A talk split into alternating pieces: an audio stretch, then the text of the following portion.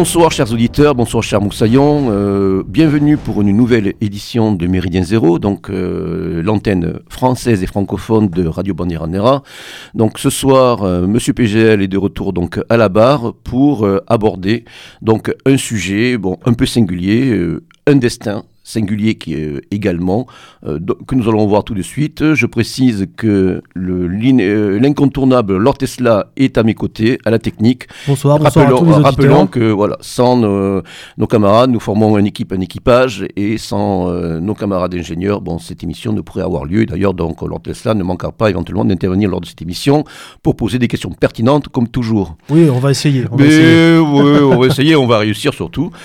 Alors, ce soir, ben, nous allons aborder le destin singulier de quelqu'un qui s'est dénommé, euh, selon un patronyme euh, qui a une consonance indienne, Savitri Devi. Et pour cela, euh, j'ai invité son biographe, celui qui vient de sortir très récemment aux éditions Pardès, dans, la dans l'excellente collection Qui suis-je, une collection de petites biographies bien ciselées, 128 pages, très illustrées. Donc vient de sortir une biographie consacrée à cette femme euh, singulière, comme je dis tout à l'heure. Donc Franck Bulleux, bonsoir. Bonsoir. Donc vous êtes venu de votre Normandie, euh, eh presque natale. Oui, euh, natal. Voilà. vous êtes signalé d'ailleurs ces derniers mois, ces dernières années par aussi une, certaine actualité éditoriale. Donc Pouvez-vous, enfin on va se tutoyer, hein, on se tutoie, et puis on est sur Méridien Zéro bien sûr, donc peux-tu te présenter euh, plus en avant pour euh, nos auditeurs? Donc il est toujours important que notre invité puisse se situer. Oui, euh, bonjour à tous les auditeurs de, Méridien Zéro. Je suis enseignant, j'ai un peu plus de 50 ans et, comme, comme le rappelait Pascal fort justement, donc je viens de Normandie. J'ai d'ailleurs écrit il y a quelques, quelques années peu d'années d'ailleurs un livre sur l'unité normande. Chez Armatan, je crois. Hein. Chez Armatan, chez Armatan, au moment où la Normandie se réunifiait. Et euh, j'ai écrit également euh, une préface pour notre ami Gondinet, donc chez Pardès, euh, du, Mesure de la France de Drieux-La Rochelle, essai de Drieux de, de 1922. Euh, j'ai écrit un livre chez notre ami euh, Randa euh, à l'encre sur l'Europe des peuples. Il est sorti il y, a, peu de temps également. Enfin, donc j'ai effectivement une activité éditoriale. Voilà. Alors, si je me permets, je de préciser pour les, auditeurs les titres exacts, au cas où bah, ceci serait bien sûr, et ce serait bien d'ailleurs intéressé à, te lire. Donc, Franck Bulleux, je précise, c'est EUX. Dans le premier livre auquel tu as fait allusion, s'intitule L'unité normande, réalité historique et incertitude politique aux éditions L'Armatan, donc paru en 2015. Et le deuxième, donc édité euh, chez L'Ancre, L'Ancre A-E-N-C-R-E, e, donc euh, dirigé par Philippe Randa, s'intitule euh, L'Europe des peuples face à l'Union européenne, les populismes identitaires à l'assaut de l'Europe. Voilà, un thème d'ailleurs qui ne peut qu'intéresser nos auditeurs, comme bien sûr aussi la, Normandie, qui est un sujet que nous avons déjà abordé, un peu dans le sillage d'ailleurs de notre cher et regretté Medjan. Alors, Savitri Devi. Savitri Devi, euh, ce qui pourrait passer, oui, euh, Franck Je vais essayer de faire un, petit lien, mais lien il y a entre la Normandie et Devi, parce que ça peut justement paraître un petit peu euh, voilà, paradoxal. Avant, avant de revenir après voilà, sur biographique. Le, texte en lui-même. Bon, moi je m'intéresse beaucoup à la Normandie. Je, me, d'ailleurs, je, je, me définis comme un régionaliste normand. Et bon, j'ai regardé un petit peu euh, tout, tout, ce qui a pu se passer en Normandie, y compris euh, de manière microscopique, c'est, je sais pas, depuis, depuis très longtemps. Et je me suis aperçu que tout au début des années 70, d'ailleurs en 1970, Savitri Davis s'est rendu en Normandie pour y terminer le livre qui a marqué beaucoup euh, de certains de nos camarades, en tout cas, qui est paru en 1976, Souvenirs et réflexions d'une Arienne. Voilà, son livre le plus connu. Son livre le plus connu, son, autobiographie, en quelque sorte. Et son autobiographie, il faut le savoir, alors c'est peut-être euh, un élément qui n'est pas euh, extrêmement essentiel, mais pour moi, il a sa part, il a sa part d'existence. Ce bouquin a été terminé en Normandie, dans le sud du département de la Manche, à Ducet. Très exactement. Euh, dans la maison, euh, pour ceux qui connaîtraient, et puis ceux qui ne connaissent pas iront chercher, euh, dans la maison de Françoise Dior, chez qui elle était invitée à cette époque-là. Nièce du couturier bien connu. Qui habitait, enfin qui habitait juste à côté, à Granville, pas à l'époque puisqu'il était mort évidemment, puisqu'il est mort en 56, mais dans la, voilà, tout près de, tout près de Granville moi, je me souviens également que mon premier contact, si je puis dire, avec Savitri Davis, ça avait été une publicité pour son livre, donc le livre que tu viens de citer.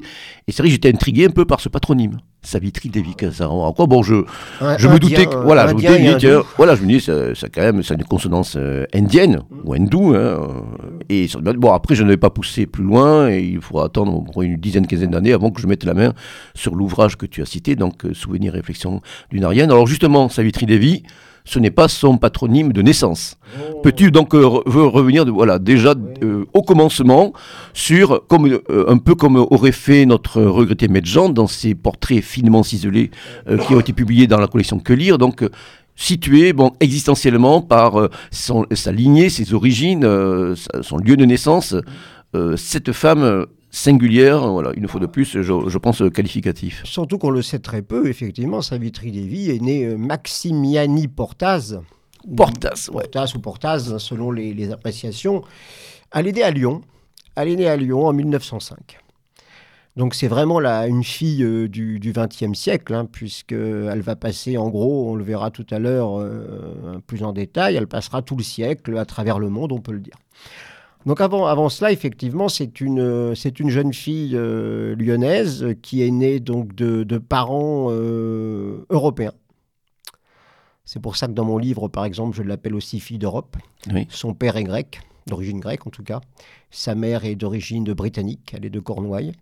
Et ce qui est intéressant, euh, là, tout de suite, immédiatement, c'est que c'est, une fille qui va vivre avec son père c'est-à-dire non pas euh, avec son père au sens euh, aujourd'hui, comme on le dirait, du terme de parents séparés, mais qui va être très proche de son père. Chez elle, on ne parle pas français. Chez elle, on ne parle pas anglais. On parle grec. Elle parlera français à l'école, bien évidemment, mais chez elle, on parle grec.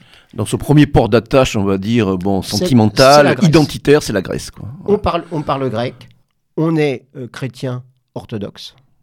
Euh, on, regarde ce que fait la Grèce euh, en 1900, euh, par exemple, au moment de la Première Guerre mondiale, qui elle soutient, et on soutient ben, ceux qui soutiennent la Grèce ou ceux que la Grèce soutient. Voilà, surtout que bon, dans le sillage de la, Première Guerre mondiale, il va y avoir aussi après donc la guerre en, Turquie, enfin mmh. en, Asie mineure, voilà, entre Grecs et les Turcs de Mustafa Kemal. Donc je pense que là aussi, passionnément, elle va s'impliquer, prendre position. C'est fondamental de comprendre euh, la vie d'après avec effectivement ce début.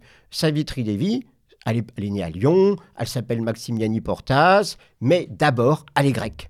Culturellement, intellectuellement, passionnément, elle est grecque. D'accord avec donc euh, les, les, soubresauts donc politiques euh, de l'époque hein, auxquels on vient de faire allusion. Elle, vit avec la communauté grecque euh, à, Lyon. elle va à l'église orthodoxe. Enfin bon, c'est la fille de, de, de papa.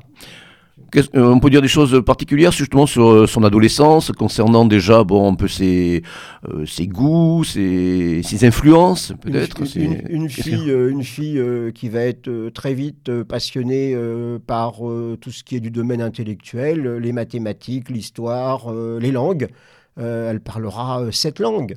Euh, de, l'islandais à, l'indien, en passant évidemment par le français, le grec. Enfin bon, euh, c'est une, une fille aussi qui va très très vite aller euh, voir des comment dire, qui va aller au théâtre, qui va, qui va s'intéresser à extrêmement de choses, et qui, par exemple, dès 11 ans, mettra sur les murs de Lyon, à bas les Alliés, euh, en soutien, euh, bah, disons, euh, aux puissances, aux puissances ennemies, on va dire. Mais dans, pourquoi?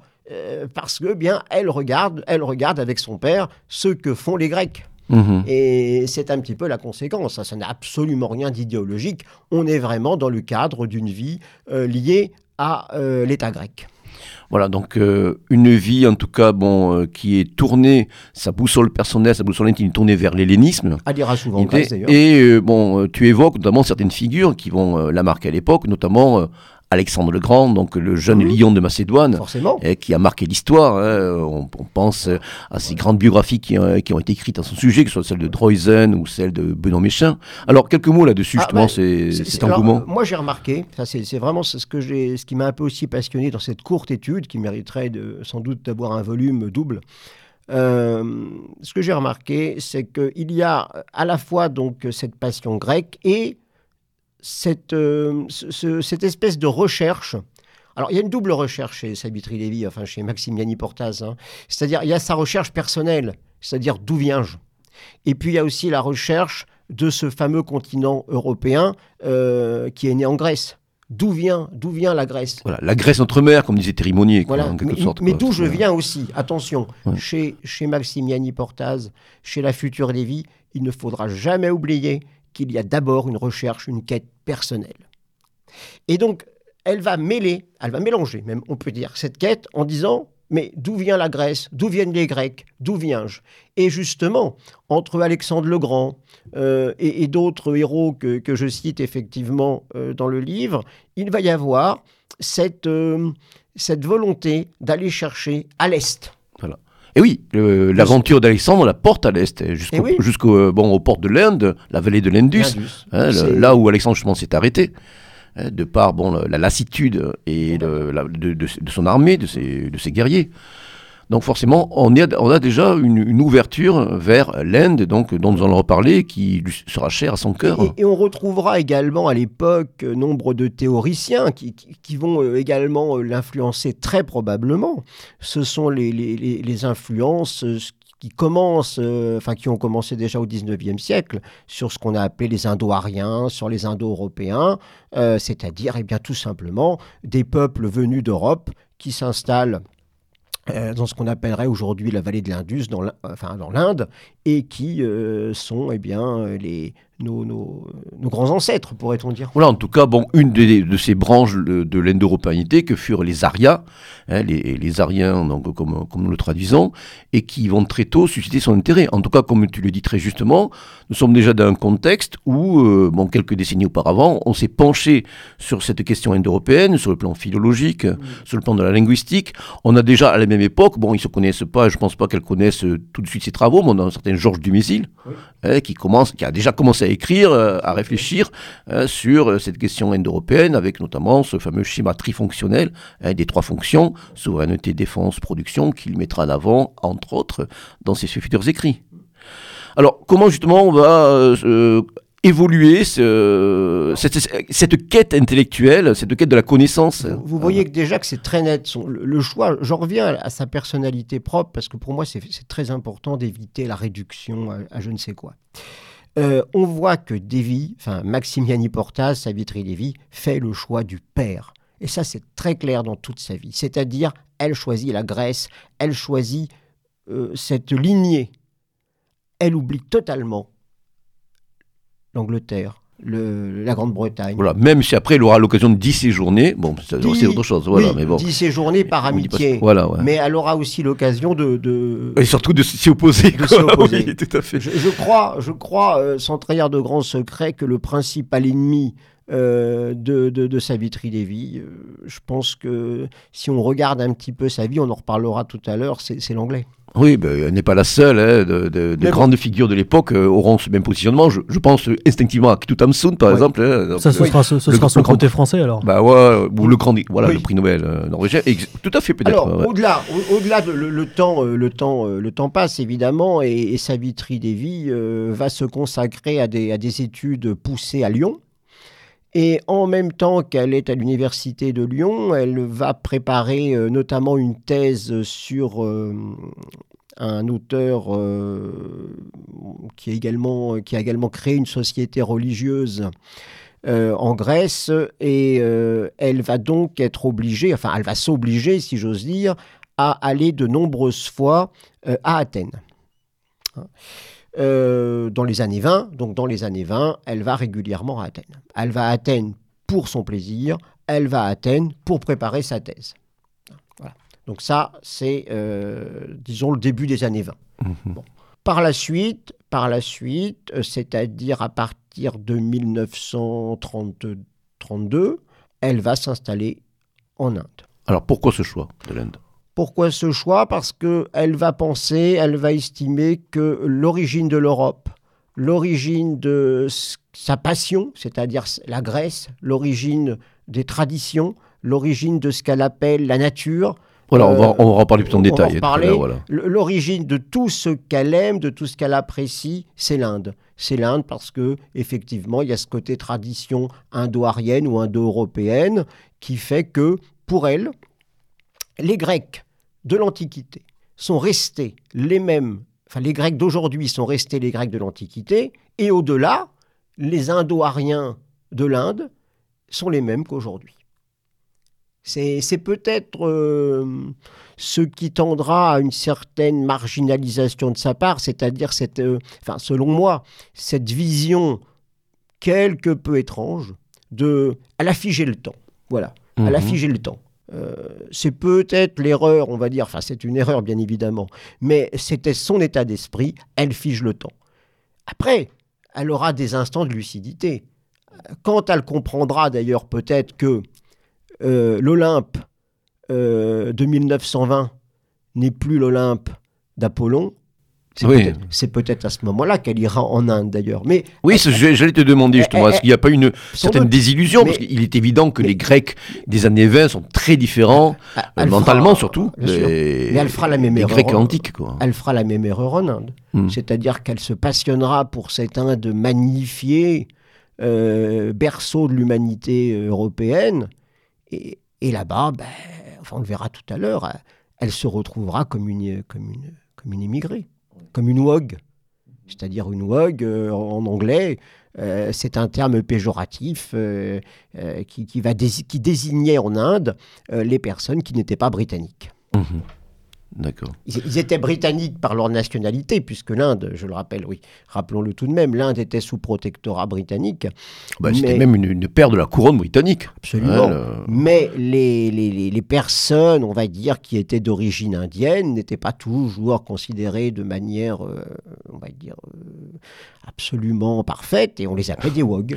Ah oui, de toute façon, euh, on sait très bien que le mode anglo-saxon de colonisation mettait en place une sorte de politique d'apartheid, de développement séparé, hein, pour reprendre euh, le terme employé plus tard en Afrique du Sud. Et il y avait surtout de, la part des Anglais un souverain mépris, et surtout euh, pour la majorité d'entre eux, donc euh, ceux qui étaient à la tête du Raj, hein, c'est ainsi qu'on appelait donc la domination britannique donc en Inde, il y avait quand même une méconnaissance et volontaire de ce que pouvait incarner donc une civilisation quand même plurimillénaire et qui a aussi ses lettres de grandeur et de noblesse. Donc c'était très différent des politiques assimilationnistes Hein, de type euh, latine qu'on a, bon, pour en ce qui concerne le phénomène colonisateur, qu'on a pu euh, voir se développer de la part de la France, de l'Espagne ou du Portugal, hein, en Afrique et ailleurs. Quoi. Donc ça aussi c'est intéressant de, le préciser. elle, est, déçue en fait, euh, elle sera déçue. Elle est, elle est déçue de la Grèce parce qu'elle ne retrouve pas Apollon, elle est déçue de l'Inde parce qu'elle n'est pas une vraie...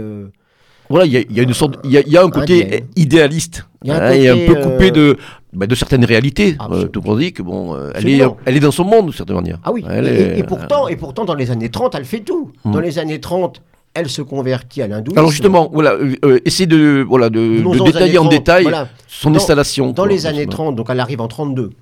Donc elle arrive en 32. elle se convertit immédiatement à l'hindouisme. Elle change de patronyme, donc elle devient la fille du soleil. Savitri Devi. Savitri Devi. Hein, euh, elle n'est plus donc Maximiani Portaz, elle devient Savitri Devi. Elle euh, va militer euh, très rapidement avec des mouvements anti-britanniques, c'est-à-dire anti-britanniques dans le sens pour l'indépendance de l'Inde, qui soit d'ailleurs proche du futur président Gandhi. parti du Congrès, quoi. Parti du Congrès, ou, plus à droite. Hein. Il y avait toute une, toute une série de, de mouvements.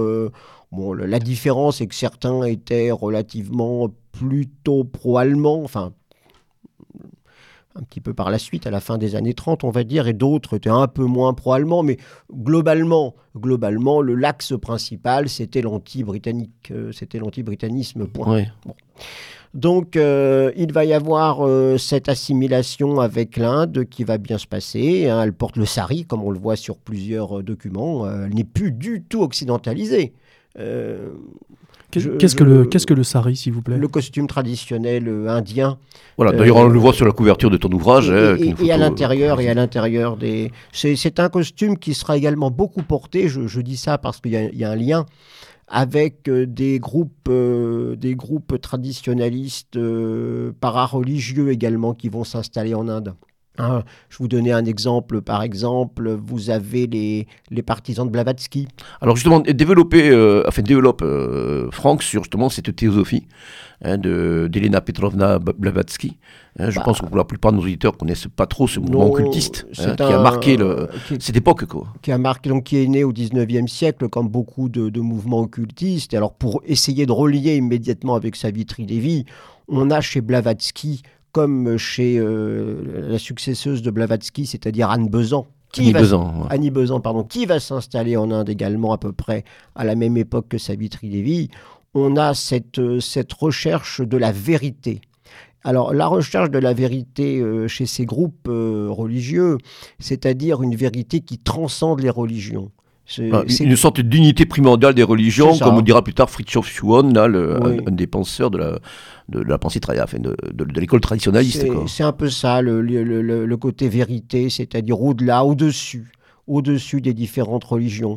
Mais oui, excusez-moi, euh, aussi je pense qu'il est intéressant de, préciser que dans cette vision du monde que développent notamment les théosophes, hein, donc euh, dans le sillage de Blavatsky, il y a aussi euh, cette quête du plus lointain passé, cette, cette, thèse de, plusieurs civilisations donc disparues qui sont succédées, ces grandes races qui ont créé l'humanité, et déjà bon un intérêt aussi pour le, le rameau arien. Donc ça, je crois aussi, il y a, on, mêle ésotérisme, occultisme. C'est vrai. Hein, donc ça, je pense c'est intéressant de le préciser peut-être. Chez, Blavatsky, on a plusieurs racines, dont la racine effectivement arienne, donc qui n'est pas euh, la différence, si vous, enfin si tu veux, la différence que euh, chez Blavatsky, il y a plusieurs racines de l'humanité, euh, alors que chez Savitri Lévy, on retrouve on va dire la racine indo-arienne. Mais tu penses qu'il y a eu quand même une influence bon, ah, très nette. De, toute façon, de, toute façon, cette influence, elle est masquée aujourd'hui euh, parce qu'on veut réduire Savitri Lévy euh, à ce qu'elle fut surtout après la guerre.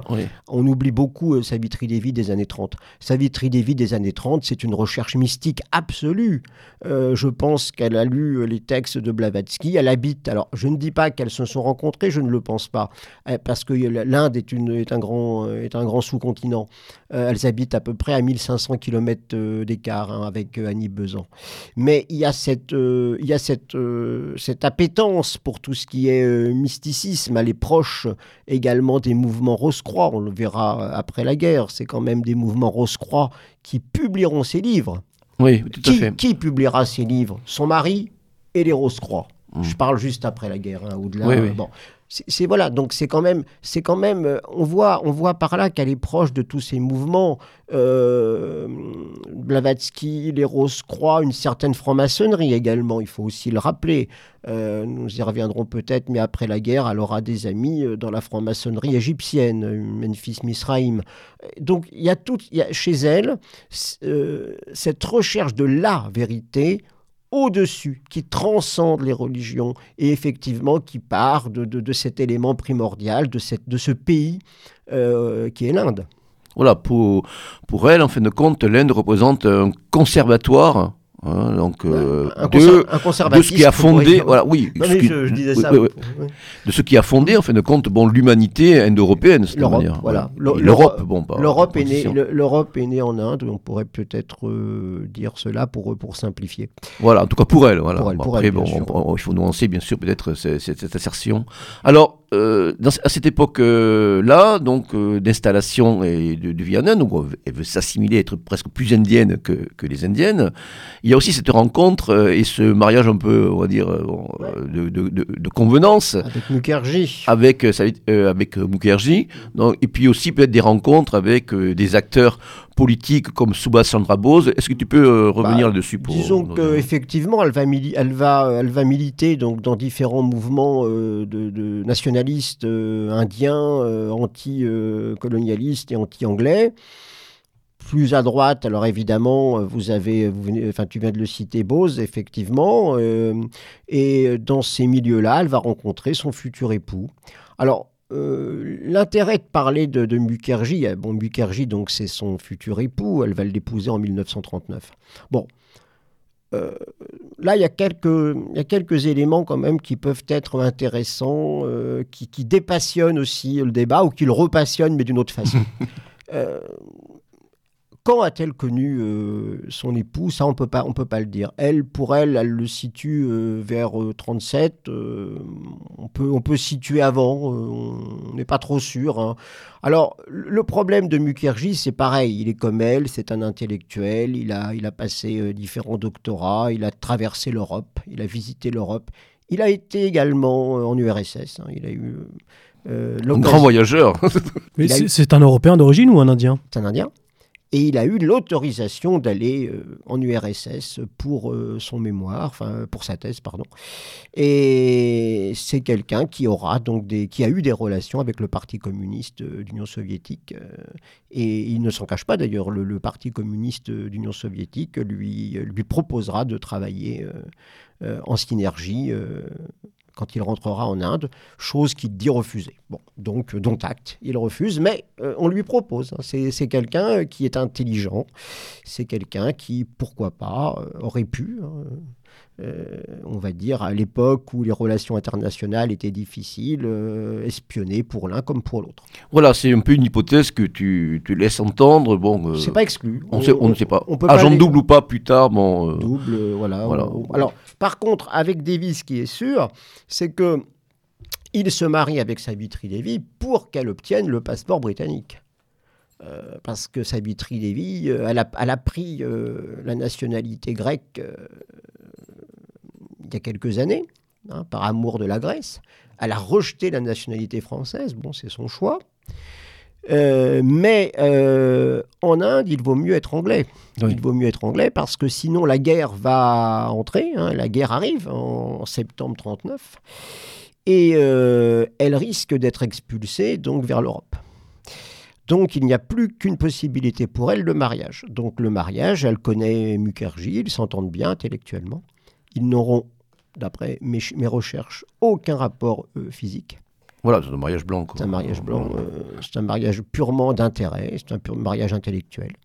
Et elle le reconnaîtra toute sa vie. D'ailleurs, je l'explique un petit peu pourquoi en fin de livre. Euh, et donc en 39, juste euh, au moment de, de, la guerre mondiale qui s'ouvre, eh bien, elle devient britannique par mariage. Alors justement, concernant son, son mari euh, officiel, donc euh, ce, docteur Asit Krishna Mukherjee, Brahman. Euh, voilà, Brahman, déjà, en plus c'est intéressant de le noter. Ah bah c'est hein, pour ça qu'elle l'épouse aussi. Hein. Voilà, c'est parce qu'elle veut devenir... Elle va pas épouser un choudra, hein, quand même. elle, veut, elle veut devenir femme de Brahman, elle veut devenir Brahman par mariage, elle veut faire partie euh, de la caste la plus élevée euh, d'Inde, bien sûr. Tout à fait. Hein. donc les brahmanes qui correspondaient grosso modo donc à la première fonction, hein, donc euh, de ceux qui sont les hommes de connaissance et bien sûr qui ont une dimension religieuse. Hein. bon, elle n'allait pas épouser un intouchable. c'est clair. ça, ça coule sous, le, sous, le, sens. Alors, ce Savitri David Mukherjee, enfin, ce petit lapsus, ce, ce, ce Mukherjee, ce docteur Mukherjee. Bah, développe déjà aussi une certaine attirance euh, géopolitique et même peut-être euh, au-delà de la géopolitique pour le, Troisième Reich. Hein, donc, euh, en tout cas pour une alliance un petit peu de, de revers de cette manière. Bon, beaucoup plus que d'autres nationalistes hindous. Oui, disons qu'il fait partie de ces nationalistes hindous qui choisissent l'Allemagne, mais je le... Avec un journal et une mise en édition, je crois. Plusieurs, oui. il y a eu le New, le Mercury au départ, qui a été interdit par les autorités indiennes assez mhm. rapidement. Et donc il... Britannique, oui. oui, britannique, pardon. Et donc il va, il va relancer effectivement d'autres types de revues pour... Mais je, je, reste quand même assez ferme là-dessus. Euh, son, son pan-germanisme euh, n'est réel que dans la limite de hmm. son anti-britannisme. Hein. C'est-à-dire que c'est parce qu'il est anti-britannique et c'est parce qu'il voit, il sent que, enfin, il pense, à tort évidemment, il pense que l'Allemagne euh, va gagner la guerre et donc il soutient l'Allemagne.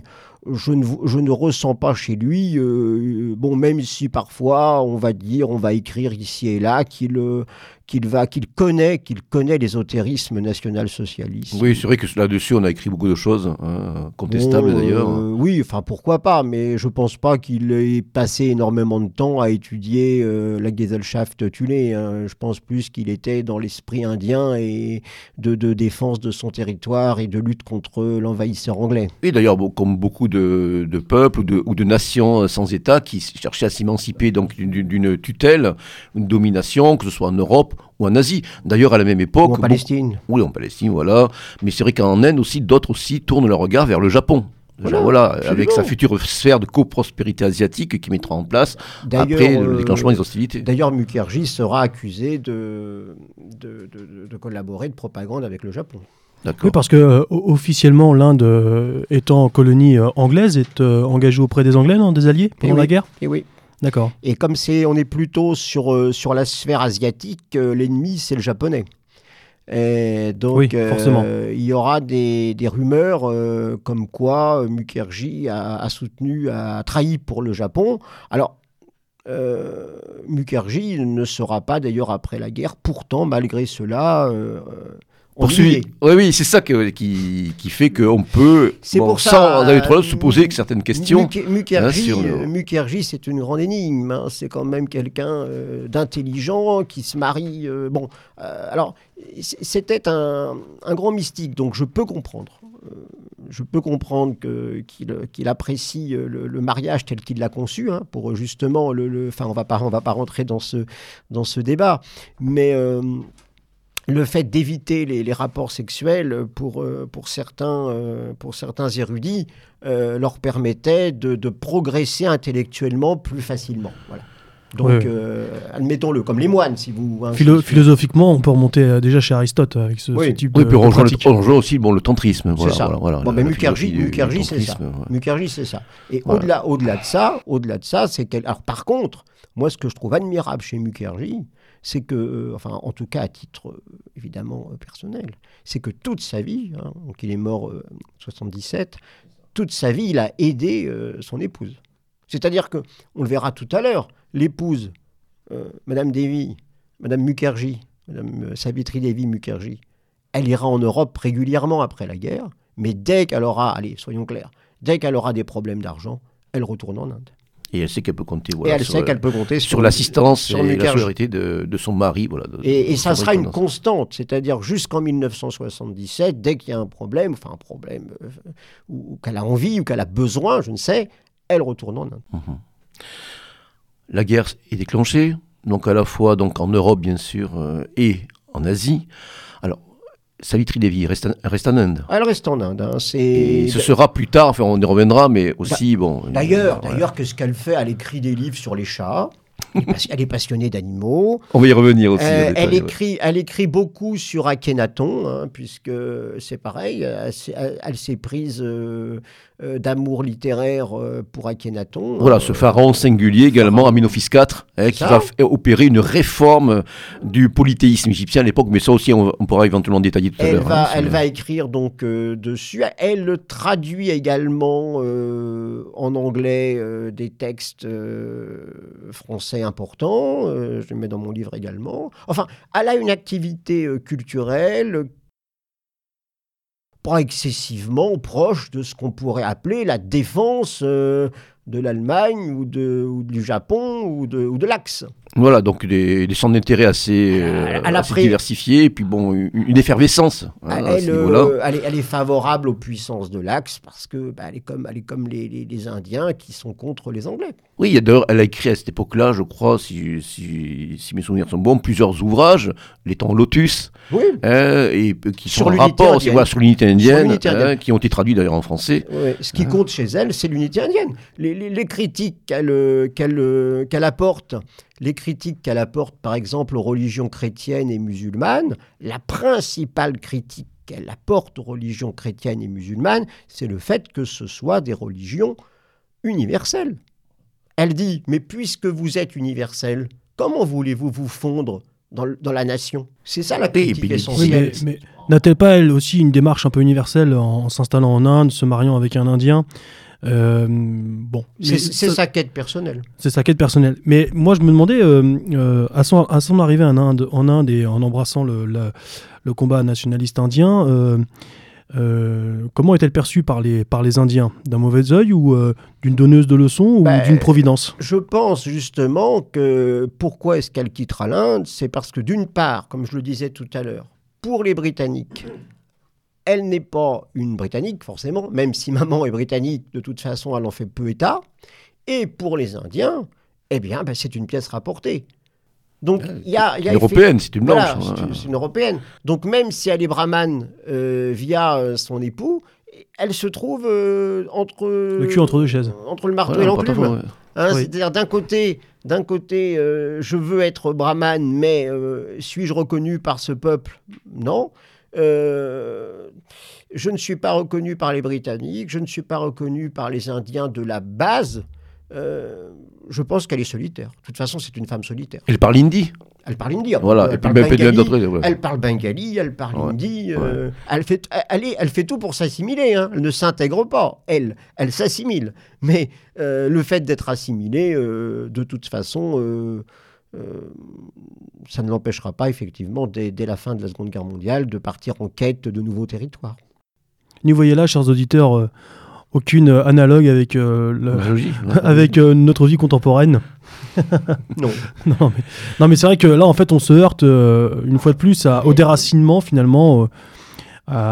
Et pourtant, non, pas, vraiment. Oui, elle, pense, elle veut peut-être bon. c'est vraiment une quête personnelle. Hein. c'est une quête personnelle. J'insiste quand même. Hein. C'est-à-dire, c'est vraiment une femme qui veut savoir d'où elle vient, et comme elle s'assimile euh, à cette partie de l'Europe qui est la, la, mère de l'Europe, c'est-à-dire Athènes, la Grèce antique, elle part de là, elle s'assimile, et après, il y a comme chez elle cette espèce de, micro et de macro, c'est-à-dire euh, je, représente la vieille Europe, l'Europe de toujours, la Grèce, et donc je vais rechercher les racines. C'est vraiment une femme. Euh, moi, vraiment, je, j'insiste là-dessus pour, pour éviter, euh, je l'ai dit plusieurs fois, mais je le répéterai, pour éviter cette réduction à, la politique euh, qu'on a voulu faire et qu'on veut toujours faire, notamment dans des, dans des, dans des livres euh, connus euh, sur Savitri euh, Devi. Oui, on peut citer notamment, je l'ai là entre les mains, voilà. un ouvrage donc, qui a été écrit par un universitaire britannique qui avait déjà écrit un ouvrage donc, paru initialement chez Pardès sur les racines occultes du nazisme. Donc c'est Nicolas Godric Clark qui a consacré à Savitri Devi donc, un ouvrage intitulé Savitri Devi, la prêtresse d'Hitler. Et c'est vrai que ce terme que, que tu contestes d'ailleurs. Bon, je, le conteste pour deux raisons. Il est très intéressant comme livre, hein, évidemment. Oui, paru d'ailleurs chez Acribeia. Hein, voilà, à, Lyon, également, voilà. chez notre ami euh, Plantin. Je, deux choses là-dessus. Premièrement, euh, le titre. La prêtresse euh, d'Hitler. Elle n'a jamais connu Hitler. Hitler s'est jamais intéressé à, quelconque de ses travaux. Euh, je vois pas en quoi on peut, la, on peut la qualifier de prêtresse. À la limite qu'elle ait été prêtresse de, de je ne sais quel leader après-guerre, pourquoi pas. Mais bon, ça c'est encore, oui, sur la forme, sur la forme. Et sur le fond, ce livre, qu'est-ce que c'est? Chaque chapitre reprend un thème. Par exemple, euh, on va dire, tiens, euh, bah, comme j'ai fait, par exemple, on va prendre le thème de, des Rose-Croix, et après on fait 20 pages sur les Rose-Croix. On, prend le thème du, national-socialisme, et hop, on fait 20 pages sur le national-socialisme. C'est-à-dire, on prend des thèmes, certes en liaison avec Sabitri Lévy, et après on fait 20 pages sur le thème en oubliant Sabitri Lévy. Voilà ce que je reprocherai un petit peu. maintenant, c'est très intéressant euh, d'étudier l'ésotérisme, le national-socialisme euh, et autres. Mais euh, ce que je reproche, c'est qu'on prend un élément pour en sortir bah, une thèse. Quoi. Mais bon, c'est un... Il y, a beaucoup de hors-sujet, quoi, voilà. Voilà, même si sur le plan factuel, il y a des données intéressantes. Bah, voilà, pour ceux qui ne connaissent pas, c'est pour ça d'ailleurs qu'il a été traduit par, par l'édition Acribia, je pense, parce qu'il a quand même des, quelques aspects intéressants. Alors, Savitri Devi donc passe le, temps de la guerre euh, en Inde. En Inde. On lui euh, reproche beaucoup. voilà, et même peut-être euh, tu, tu, tu, laisses penser dans ton ouvrage, elle se le reprochera elle-même. Je pense qu'elle a une idée d'une certaine permanence du, Troisième Reich. Elle pense pas que les choses vont s'accélérer et surtout la chute de certains, de ce que certains qualifiaient de Reich pour Milan, de certaine manière. Voilà. Et tu as le sentiment, et tu vas y revenir maintenant, ben, qu'elle a peut-être raté quelque chose ou une occasion de, séjourner sur place, de faire peut-être des rencontres avec ceux qui étaient à l'époque les hiérarques du régime. Donc euh, tu peux revenir un petit peu donc sur cette guerre qui s'achève en Inde, avec bien sûr donc la défaite de l'Allemagne nationale socialiste euh, au printemps 45 et quelques mois plus tard la défaite du Japon. Hein, faut pas oublier, pour autant reprendre une remarque de Lord Tesla, que bon les, les, les, les Japonais ont pénétré sur le territoire du Raj, c'est-à-dire que la Birmanie à l'époque était intégrée dans l'Empire des Indes, il y a eu des combats en Birmanie, des combats très durs, hein, voilà, menés. En Birmanie, c'est la guerre. Voilà, en Birmanie, c'était la guerre. On a eu donc des, des pages aussi de gloire, hein, avec mm. euh, bon, certaines unités euh, devenues légendaires, les fameux Chindit du général Wingate, etc., etc., les maraudeurs de Merrill. Enfin bon, on va pas rentrer dans des détails euh, purement militaires, mais on a eu quand même un front aussi. Le, le, front s'est rapproché dangereusement et, et, et s'est introduit sur le territoire indien. Donc voilà, il y a eu des le, le Raj britannique, la domination britannique a pu être menacée. Et c'est vrai que certains nationalistes euh, indiens, comme Subhas Chandra Bose, ont carrément euh, joué la carte euh, japonaise, bon, avec, en essayant de lever une armée de volontaires, comme il y aura aussi une petite légion indienne, la Freies Indian, hein, du côté allemand. Plus anecdotique, certes. Bon, alors que du côté japonais, ça a été quand même un peu plus conséquent, quoi. Hein, voilà.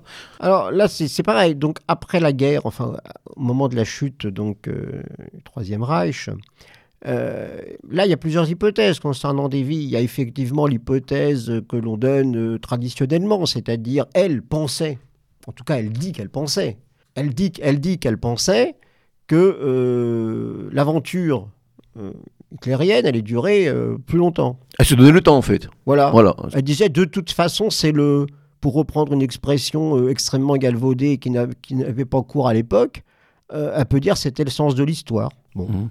Donc si c'était le sens de l'histoire, eh bien il suffisait d'attendre et, après, eh bien on aurait géré, je serais peut-être retourné en Europe ou pas, enfin voilà.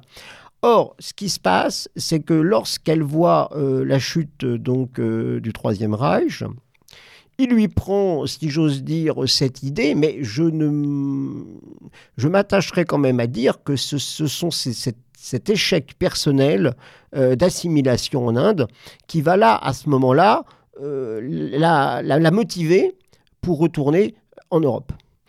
Et euh, elle a cette fausse idée.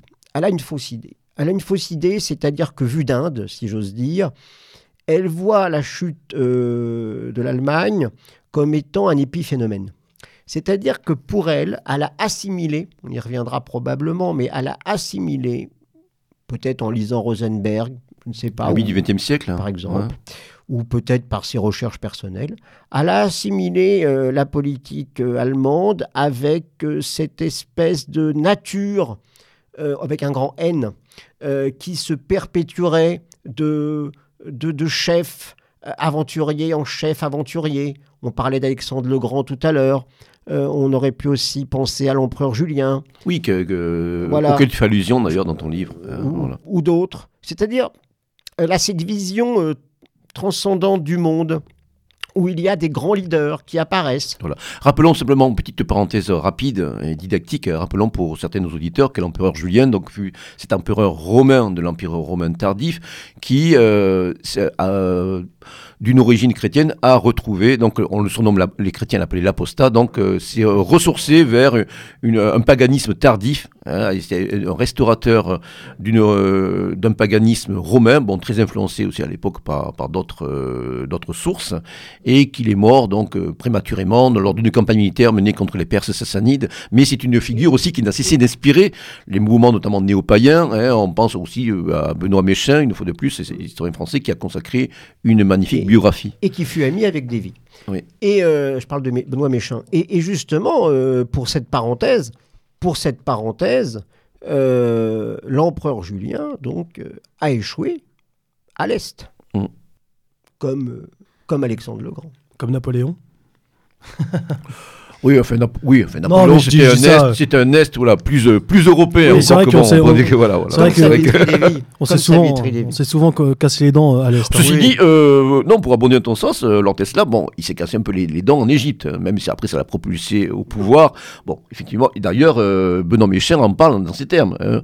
Benoît Mécher a consacré donc toute une série biographique à de grandes figures qui justement ont essayé d'incarner un lien entre l'Occident et l'Occident. On, on, citait tout à l'heure son ouvrage sur Alexandre le Grand, il y a Julien Apostat, il y a Frédéric de Hohenstaufen, un grand empereur, le premier européen selon mon goût, selon Nietzsche, et il y avait bien sûr Napoléon pour son aventure en Égypte, et bon aussi un, certain tropisme qu'on connaît assez mal. Hein, et, Benoît Méchin, donc je, le répète, aura des, aura des, des, relations épistolaires jusqu'à la fin de, de, la vie de Savitri Lévy. Hein ils auront ensemble des, rapports, des relations épistolaires. Parce que justement, ils ont des, points communs, en tout cas pour les, grands, les grandes figures, les grandes figures de l'histoire. D'accord. Bon, euh, donc tout, tout, cela, euh, tout cela pour dire que l'image, voilà, l'image fausse, l'image fausse de Divi, c'est de dire l'Europe, euh, berceau de l'humanité qui nous vient de l'Inde, dont la naissance a lieu à Athènes, mais l'Europe va, va renaître, euh, va renaître, si j'ose dire, de cette, euh, victoire euh, des Alliés qu'elle n'aspire, dont elle n'est pas réellement partisane. Et donc, alors ce qui est extrêmement intéressant, quand elle repart en Europe après la guerre, donc dès 1946, elle repart en Europe, quel est le premier pays où elle va? Alors là, il n'y a aucune raison qu'elle y aille. Enfin, il y a une raison. Elle, elle, parle la langue, mais enfin, elle parle tellement de langues. Bon. Elle va en Islande. En Islande. Il y a plein de raisons d'aller en Islande. Certes. Certes.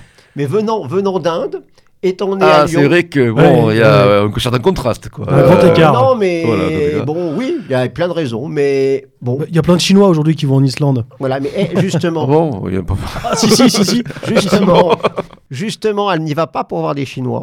Et qui n'y sont pas à l'époque, d'ailleurs. Et, et dans, dans son esprit, dans son esprit, elle intègre le fait qu'en Islande, il y a cette tradition ancestrale indo-arienne. Et donc en Islande, elle ne va rencontrer, pour elle, attention, hein, je précise bien pour elle, je prends une précaution oratoire, elle ne va rencontrer que des grands blonds aux yeux bleus. Bon. Et puis à l'époque, il n'y a pas, que je sache, autant que je sache, un mouvement néo-païen qui est aussi développé qu'aujourd'hui, reconnu d'ailleurs comme religion officielle. Donc euh, voilà, elle va, rencontrer des gens du, cru de certaine manière et elle ne va peut-être pas trouver ce qu'elle recherche. Eh ben non. Voilà. Eh ben justement, c'est même l'inverse. Parce que, euh, contrairement à ce qu'elle pense, alors attention, c'est une femme courageuse. Hein. Si on revient sur la femme en tant que telle, quand elle arrive en Islande, elle est serveuse, elle, euh, elle fait la vaisselle euh, dans les bars et restaurants, hein, attention. Hein, euh, elle travaille où elle peut, où elle trouve. Oui, c'est ce que je voulais vous demander. Même en Inde, elle avait une profession, une non, formation En Inde, elle était femme de brahman. Alors, si, si ce qu'elle faisait, elle était traductrice. Hein, comme elle, elle, manie beaucoup de langues là-bas, oui, elle va, elle va traduire du français en anglais, en, en, en indien. Oui, elle, elle, elle sera D'ailleurs, son, son mari va va, gérer justement une société de, d'imprimerie, donc de, livres, etc. Mais quand elle arrive... Donc là, c'est changement de classe, on ah arrive en Islande. Là, alors voilà, c'est le, le, retour aux sources, hein, si j'ose dire. Et alors, elle, ce qui la choque, c'est pas tellement de faire la vaisselle, ça, bon, c'est une femme courageuse, je l'ai dit, c'est de ne pas retrouver de ne pas retrouver cette Europe qu'elle croyait éternelle euh, selon ses goûts. Mais, son c'est cet esprit des sagas en plus, des sagas islandaises qu'elle, a, lues. Euh, euh, mais son, idée, c'était pas aussi le mythe un peu de, l'Atlantide? Pourquoi l'Atlantide par rapport à l'Islande bah, bah, Parce qu'on a souvent, notamment, me semble-t-il, mais je peux me tromper, qu'en en, en, observant, en feuilletant un petit peu le, mythe de, de, de, l'Ultima Thule, souvent ça avait été décrit ou supposé être l'Islande. Oui. Et notamment euh, le, cercle de, de Tulé euh, dans l'Allemagne des années 20, c'était c'était aussi ce qui avait été euh, une hypothèse qui avait été développée. Donc, étant donné qu'elle avait été un petit peu bercée par tout ça, oui, je ne suis pas sûr qu'elle. je ne sais pas, c'est une, question. Mais ça, oui. en tout cas, en tout cas, elle rejoint tous ces mythes de l'hyperborée. Hein, tous ces mythes, effectivement. bon. Elle a lu, elle a lu, je pense, j'imagine, Tilac. Les ouvrages, bon, ah c'est l'origine euh, polaire. Ça, c'est sûr. les mythes euh, polaires, l'Agartha, elle a lu tout ça. Voilà, donc euh, Tila, qui était un brahman nationaliste du début du siècle et qui a écrit un ouvrage sur l'origine donc polaire de, des, des, Védas, qui a été traduit d'ailleurs aux éditions Arquet. Ça, oui. Alors, quand elle a, il y a deux, ces deux éléments-là. Donc, il y a les Islandais. Les Islandais vont beaucoup la décevoir. Et puis, alors, ce qui va énormément la décevoir aussi, mais en lien avec les Islandais, c'est quand elle va retrouver quelques, quelques années après, ou même quelques mois après, quand elle va aller saluer sa mère à Lyon. Sa mère à Lyon, je rappelle qu'elle est d'origine britannique, elle est née en Cornouailles. Sa mère à Lyon, c'est une blonde aux yeux bleus. Et sa mère à Lyon, elle a toujours soutenu les Alliés. Alors, c'est peut-être l'occasion de faire une petite remarque. En, cela, euh, va, va rejoindre, sans, sans, sans l'avoir lu, le constat que Julius Evola, dont le penseur traditionnaliste bien connu et qui nous est cher, avait développé dans certains ouvrages quelques années auparavant, notamment sur la conjonction entre la race de l'esprit, la race de l'âme et la race du corps. En fin de compte, bon, c'est ces Islandais, sa mère, qui sont restés, bon, on va dire euh, racialement, biologiquement, bon, très proches de, du, du substrat dominant euh, chez les premiers Indo-Européens, le rameau nordique. Mais en fin de compte, voilà, ils n'ont plus l'esprit et l'âme, d'une certaine manière. Enfin, qu'il y a une, il y a une, tout cela est déconnecté. Et en fin de compte, elle elle en fait le, cuisant constat. Alors, elle en fait le cuisant constat et donc ça je pense que ça l'a totalement déprimée parce qu'elle va dans ces terres euh, soit euh, biologiques, euh, soit naturelles, où elle pensait retrouver ce substrat idéologico-biologique, si j'ose dire, et qu'elle ne retrouve pas. Voilà, et d'ailleurs, les décennies qui suivront, bon, on prend souvent un exemple bon, qui malheureusement s'est réalisé, se réalise euh, encore aujourd'hui. Si on prend l'exemple de la Suède, hein, qui est restée jusqu'à très récemment euh, très homogène euh, racialement, disons le mot, bon, ben, on sait que la Suède, encore aujourd'hui, et depuis les années 70, avec la fameuse social-démocratie à la suédoise, a été à la pointe donc, de la décadence hein, et des, des, mouvements donc, de, de dissolution dont est empreinte notre humanité, notre humanité européenne. Donc il y avait, voilà, il y a, absolument, que... Ça n'a rien à voir, mais je me souviens d'un crapouillot hors série sur la Suède à la fin des années 60 euh, qui, euh, qui, qui, qui, relève, qui relèvait bien ce que, ce que tu dis. Voilà, et d'ailleurs, bon, euh, on verra, d'ailleurs, on sait que les années qui viennent seront des années décisives, et ce sera aussi un moment de vérité un peu pour les Suédois, qui commencent déjà à se rendre compte de, des nuisances engendrées par bon, une, une, immigration de peuplement massive, qui en une dizaine d'années, bon, la, Suède, qui était un pays relativement homogène, bon, aujourd'hui, se coltine avec en plus le, flux migratoire euh, bon, qui sont accélérés depuis 2015, bon, des problèmes euh, d'immigration de, peuplement qu'elle n'a pas connu, ne serait-ce qu'il y a 10-15 ans. Et c'est très rapidement. C'est l'horizon aussi qui s'ouvre à l'Islande, puisque la, la dernière euh, politique d'immigration islandaise est absolument terrible. Oui, J'invite les auditeurs à se renseigner là-dessus. l'Islande, on avait tendance à dire c'est encore un conservatoire. On a systématisé l'Islande avec bon le. C'est loin, il y a peu d'habitants. Oui, oui, 300 000 habitants. Et pour éviter les phénomènes de consanguinité, il faut servir, il faut distribuer des, présenter des certificats familiales à chaque mariage pour éviter les mariages entre, entre cousins cousines. Pour éviter ces phénomènes de consanguinité, la politique islandaise l'année dernière a, pardon, excusez-moi, a annoncé une politique d'immigration massive en tout cas importante, pour renouveler un petit peu le, le sang. Et euh, en, employant ces termes, euh, l'immigration euh, d'aujourd'hui, telle que l'Europe la connaît, est évidemment la bienvenue en Islande. C'est voilà, surtout, le problème, c'est que c'est une, immigration extra-européenne. Une immigration extra-européenne. C'est vrai que dans le peuplement de l'Islande, on a eu bon, un rameau à dominante noroise, mais on avait aussi des esclaves irlandais hein, qui, qui, étaient venus à hein. l'époque. Bon, enfin, bon, revenons à Savitri Devi. Donc, et, donc Savitri Devi, très déçu par ses, ses accueils, euh, si j'ose dire, eh bien, va décider une chose euh, extrêmement. Euh, qui, va marquer. C'est ce qui va marquer Savitri Lévy. De toute façon, c'est ce qui la marquera à jamais. Elle part dans l'Allemagne découpée en, en quatre. Ah, en, en, zone voilà, d'occupation. Elle part en zone d'occupation anglaise puisqu'elle elle, a le passeport anglais. Donc c'est au nord ça. Au nord. De, mémoire, c'était au nord. C'est hein. au nord. Et elle va, elle va ben, militer toute seule. Bon, euh, elle va militer, elle trouvera peut-être des camarades de lutte sur place, mais euh, ça devait être assez difficile à l'époque. Et donc elle va militer, elle va distribuer des tracts, elle va créer des tracts, elle va les, euh, et des tracts qui appellent, bah, qui appellent de manière peut-être un petit peu, si j'ose dire, un petit peu de manière originale au retour au retour du Führer. Voilà, donc c'est du militantisme de base en fait. C'est ça aussi que, comme tu l'as souligné, c'est une femme bon, qui ne euh, qui ne va pas jouer sur ses origines sociales, qui au contraire, bon, euh, est vraiment dans une quête désintéressée, aussi discutable puisse être, bon, à différents trucs. Bon, elle part militer. Pas, voilà, elle part dire, euh, voilà, peuple allemand, réveille-toi, ton, ton leader va revenir, enfin voilà. Bon. Et donc évidemment, bah, il lui arrive ce qui doit lui arriver à l'époque. Hein, euh, bah, elle sera condamnée, elle sera emprisonnée quelques mois. Bah, c'est vrai qu'on est dans un contexte où on avait encore quelques reliquats de ces des fameux Werwolf, ces petits groupes de, résistance, bon, euh, qui, ont entremis quelques actions sporadiques dans l'immédiat après-guerre. Donc c'est vrai qu'elle euh, ne pouvait que s'attirer tôt ou tard bon, le, courroux des puissances d'occupation, des autorités d'occupation. Elle sera condamnée à plusieurs années de prison, elle ne fera que quelques mois on peut aussi s'interroger là-dessus, en tout cas, peu importe. le fait est là.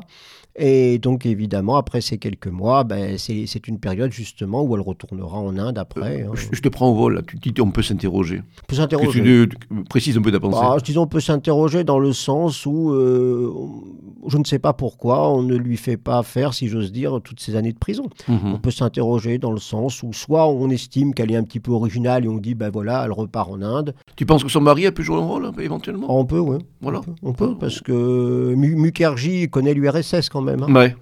Voilà, fait bon, voilà, on est, on est bien sûr dans, euh, dans, dans des hypothèses. Hein, mais dans des hypothèses, mais euh, rien. rien Qu'on peut légitimement avancer, quoi, voilà, sans aller au-delà. Ce que je veux dire par là, c'est que rien n'empêchait euh, l'occupant de l'Allemagne, anglais en l'occurrence, de garder en prison Savitri Devi. Hein, mhm. Je veux dire, bon, oui, surtout dans le contexte de l'époque. Donc elle a dû rester 6 ou 7 mois, je le, je le, dis, en prison. Bon, c'est déjà, déjà bien, mais enfin, je veux dire, euh, c'est moins que ce qu'elle aurait pu faire.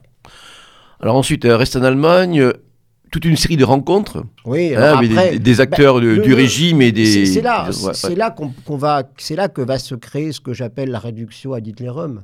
C'est-à-dire, c'est que à partir euh, du moment où elle va militer en Allemagne, euh, elle va devenir l'égérie euh, d'un certain nombre de mouvements euh, nationaux socialistes à travers le monde qui vont la reconnaître a posteriori comme quelqu'un bah, qui représente euh, Hitler. Voilà, la permanence d'une certaine vision du monde. Quoi. Mais, c'est seulement, j'insiste toujours là-dessus, c'est seulement à ce moment-là.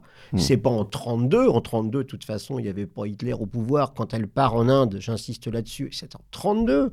Euh, les années d'avant-guerre ne sont, ne sont pas consacrées à, cette recherche politique.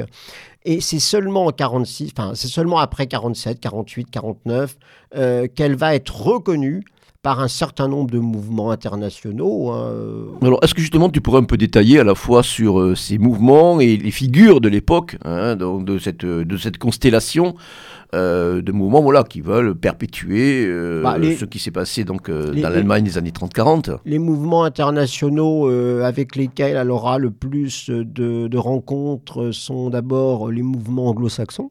Mmh. Hein, c'est-à-dire qu'on retrouvera au cours des années 50 et 60 euh, les mouvements comme euh, le, British National Party, euh, le National Front. alors à l'époque, avant eux, c'était le NSM, National Socialist Mouvement. Euh, on va avoir également l'American Nazi Party. Alors là, ce qui est assez original, euh, on ne, dans les mouvements, euh, dans, ce type de mouvement, on n'emploie pas le mot nazi, mais Rockwell, qui a... justement les, figures aussi. Rockwell, donc le leader de la, l'ANP, l'American Nazi Party, utilise le mot nazi. Alors il explique pourquoi. Il dit bah oui, comme ça on reconnaît. On dit on sait ce que c'est du coup. Voilà. Bon, c'est un, petit, une petite histoire, une petite histoire dans l'histoire, mais c'est pour ça qu'on va utiliser le mot nazi, alors que nazi est, une, insulte à l'origine. Hein. Euh, euh, en Allemagne, on disait les, les sosies pour les, les, socialistes et les nazis pour les nationaux socialistes. C'était des insultes qu'on s'envoyait de parti en parti. Bon, et ça c'est une. En tu cité euh, Rockwell. George Lincoln Rockwell, euh, peux-tu préciser un petit peu sur ce, cette figure et puis d'autres comme Colin Jordan, etc. etc. c'est intéressant pour nos auditeurs de voir un peu ces, ces figures. Donc Rockwell, par exemple, va créer donc le, mouvement national socialiste américain. Il sera assassiné en 1967. Hein, bon, par un, par, un, par un camarade de combat, on va dire, par un ancien camarade de combat. C'est un, un, crime, on va dire, c'est un assassinat interne, on pourrait dire. Euh, c'est un mouvement qui est, qui est très... Alors, il faut, savoir, enfin c'est toujours le cas d'ailleurs, les États-Unis sont un pays extrêmement libre en matière... Euh, en matière de, d'idées, en matière de courant d'opinion. Et de liberté d'expression. Liberté d'expression. Donc il, n'hésite pas, il n'hésite pas à apparaître avec des croix gammées, il n'hésite pas à apparaître en costume d'apparat. Enfin, c'est quelqu'un de très euh, euh, qui se fait voir. Euh, Lincoln. Ah ben, on voit là une photographie de, de, lui avec donc de, voilà, page 82 de ton livre avec une, bon, une, bannière à la croix gammée, voilà tranquille. Hein, donc, voilà donc en Angleterre. Il y a aussi, excusez-moi, il y a surtout cette organisation internationale, la, la WUNS. Un peu plus tard, alors oui. Un peu plus tard, Un peu plus tard en 63, oui. Non non mais c'est ça, la, la WUNS, le World, World Union of National Socialistes, qui va être créée donc justement surtout par les milieux anglo-saxons. Donc par l'individu dont on vient de parler, et puis également par les fameux, les fameux Anglais, donc Taylor et, Jordan. Colin Jordan, qui épousera notamment la même année Françoise Dior. que tu as évoqué tout à l'heure, donc qui hébergera Davy pour la rédaction de ses mémoires. Notamment. Et donc là, on a, euh, on a donc d'abord ce mouvement-là, c'est d'abord une, ambiance, une obédience anglo-saxonne. Alors il y aura mm. quelques Français, hein, puisqu'on est en France, autant parler aussi un petit peu de la France. On va avoir une branche euh, de la WUNS, euh, notamment, qui va être représentée justement par Françoise Dior. qui va amener un certain dynamisme et une certaine notoriété, une marque, si j'ose dire, hein, puisque comme tu le rappelais, c'est la nièce du couturier. Euh, bon, c'est une femme qui a quelques moyens financiers euh, de par euh, ses origines sociales. C'est ce qui fait qu'elle peut apporter un plus à un combat. Et comment dire, le, L'intérêt, l'intérêt de, de, Françoise Dior, c'est qu'elle, euh, c'est une, une, belle femme, et donc elle va euh, recruter euh, un certain nombre d'éléments en France. petite question qui me met à l'esprit est-ce que Davy a eu des contacts avec Bardèche? Dans les années, à la fin des années 40, euh, années 50. C'est qu'il y a eu aussi ce congrès de Malmö. Oui, le, le, le nouvel ordre européen. Voilà, Bardèche qui avait écrit sous l'ouvrage sur Nuremberg, euh, et puis bon, euh, qu'est-ce que le fascisme Enfin, qui, qui, développait une certaine vision du fascisme. Est-ce qu'à ta connaissance, il y a eu des contacts À ma connaissance, il n'y a pas d'échange en tout cas. Il n'y a pas d'échange. Pas d'échange épistolaire Non, il n'y a pas de y a des échanges avec des gens étranges, des gens de mhm. gauche, y a des... mais il n'y a pas d'échange, je pense à Castoriadis. oui, oui, on n'a pas d'échange avec euh, ces mouvements. Euh. Il y a plus, si, tu veux, il y a plus des échanges avec des mouvements euh, extrêmement radicaux. Oui. On est plus sur le. Il y a des mouvements allemands aussi, que, notamment Hans Ulrich Rudel, l'ancien pilote de Stuka, là, bon, NAS, donc, du front de l'Est. C'est plus soit des personnes qui ont connu l'Allemagne nationale-socialiste, ou alors des mouvements excessivement ou extrêmement radicaux. Euh, Jean-Claude Monet, par exemple, en France, euh, euh, qui, qui, pense être le, fils du Führer de temps en temps, enfin, et va être intéressé par, par la Wunz. On a, plus, on a plus cette tendance un petit peu à la marginalité, à la marginalisation politique chez, chez l'entourage de Savitri Lévy. Mais, pardon, mais je, vois, je vois un, petit paradoxe, enfin, mais cette, femme qui, était, qui, est partie en Inde euh, pour euh, suivre sa quête euh, ésotérique, spirituelle finalement, ne s'est-elle pas aperçue, ou alors a-t-elle fait l'objet un peu de, manipulation politique à, l'époque que nous venons de décrire d'après-guerre?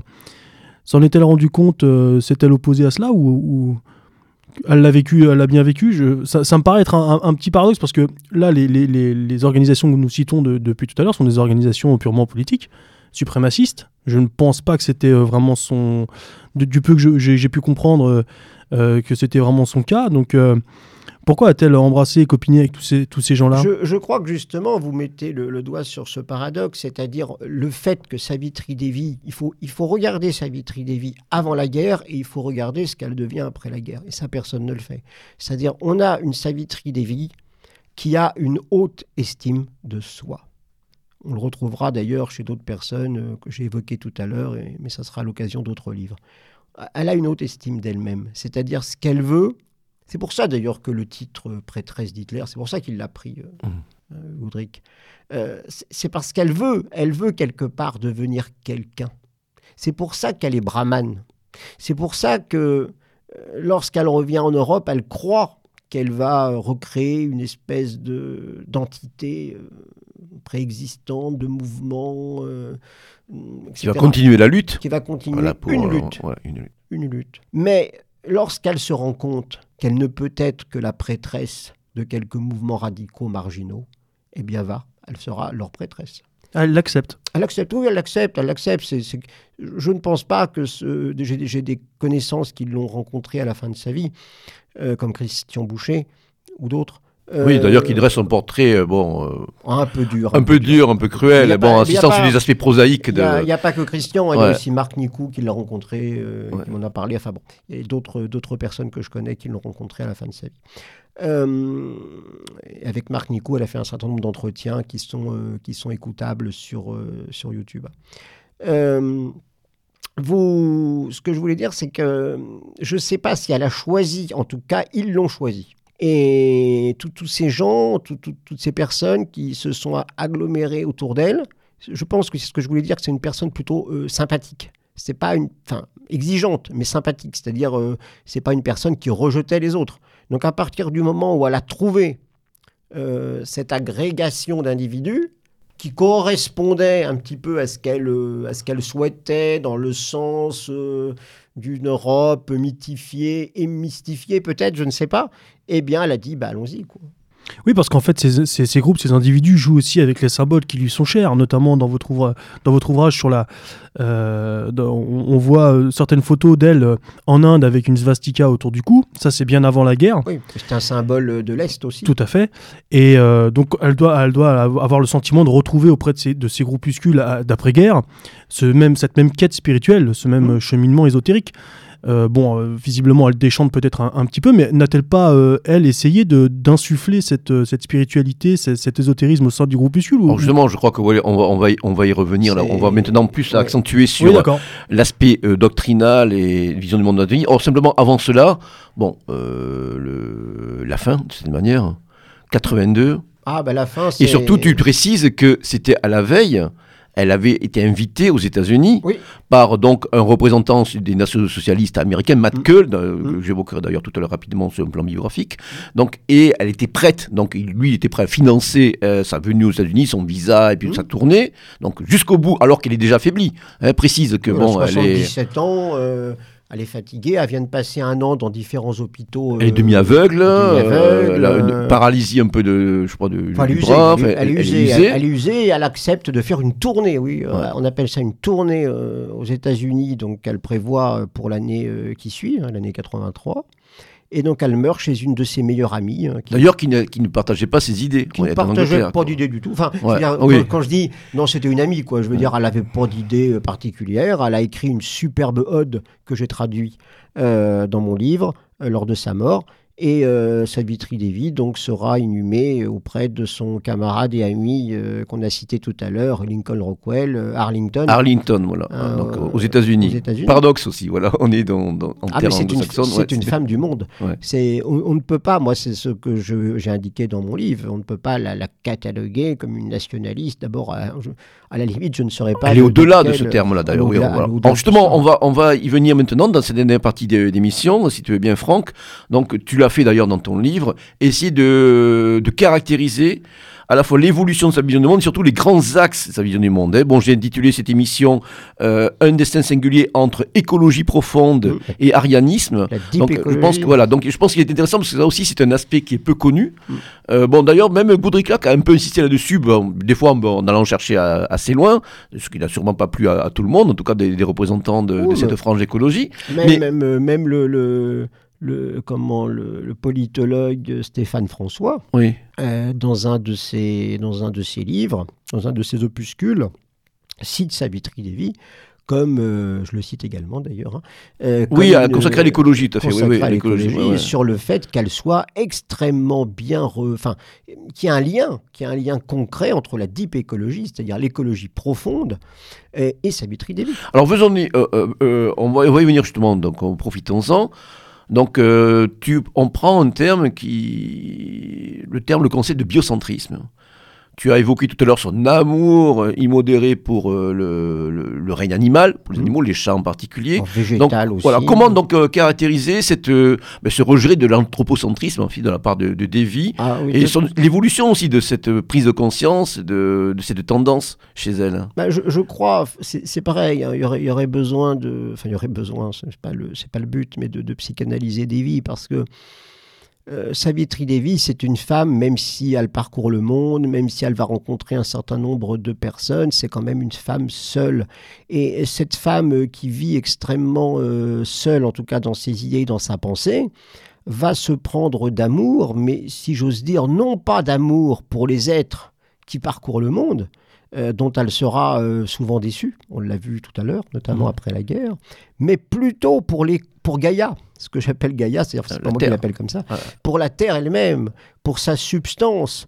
elle va vénérer le végétal, c'est elle qui le dit, le végétal, l'animal, le, le, brin d'herbe, le, le, minéral, voilà, le, minéral, le, grain de poussière, euh, alors qu'elle déteste, elle déteste l'homme. C'est-à-dire qu'en fait, on a l'impression que c'est une sorte de misanthropie qui est plus ou moins dominée selon les périodes, et comme tu le précises assez bien, elle va essayer de chercher la quintessence de l'être humain, de par ses rencontres, et comme tu viens de le dire, elle sera souvent déçue. Oui. Donc, elle va, euh, choisir euh, l'éternité de la nature euh, face à, cette, à, cette, à, cette, à ce parasite. Elle l'appelle parasite. À ce parasite qui est l'homme. et donc L'homme avec un grand H. Oui, bien sûr. Oui dans ces temps de paritarisme. Donc euh, l'homme et la femme. Et d'ailleurs, ce qui, ce qui, est totalement évocateur, c'est qu'elle le regrette amèrement à la fin de sa vie, mais elle n'en veut pas. Elle, n'aura pas d'enfant. C'est ça, oui, j'allais venir justement. C'est une femme qui n'a jamais été mère. Elle ne veut pas. Elle ne veut pas pour des raisons biologiques, parce qu'elle estime euh, que euh, dans, sa, dans, sa, dans sa proche ascendance, il y a des personnes qui n'auraient pas dû euh, se marier. D'accord, donc elle a, oui, elle s'applique à elle-même euh, une démarche eugéniste. Voilà. donc euh, ma lignée n'est pas digne d'être perpétuée de par mes ascendants. La seule possibilité, la, seule volonté qu'elle ait eue à une certaine époque, je pense justement pendant la Seconde Guerre mondiale, ça aurait été, c'est pour ça qu'elle n'était peut-être pas trop au fait de la guerre elle-même, ce qu'elle voulait c'était adopter un enfant avec euh, Mukherjee. Pourquoi adopter un enfant avec Mukherjee? Ben, Tout simplement pour en faire un brahman, euh, race de l'esprit, comme euh, tu disais tout à l'heure. On en revient toujours au même point. Donc effectivement, elle rejette totalement l'homme, ou en tout cas l'homme tel qu'on le considère aujourd'hui, et elle devient totalement amoureuse de la nature. Elle va, elle va adopter des positions qu'on pourrait appeler de, de, renaissance karmique, c'est-à-dire que pour elle, euh, on pourrait, eh bien, on pourrait euh, se réincarner en animal et ça ne, serait pas l'objet d'une déchéance.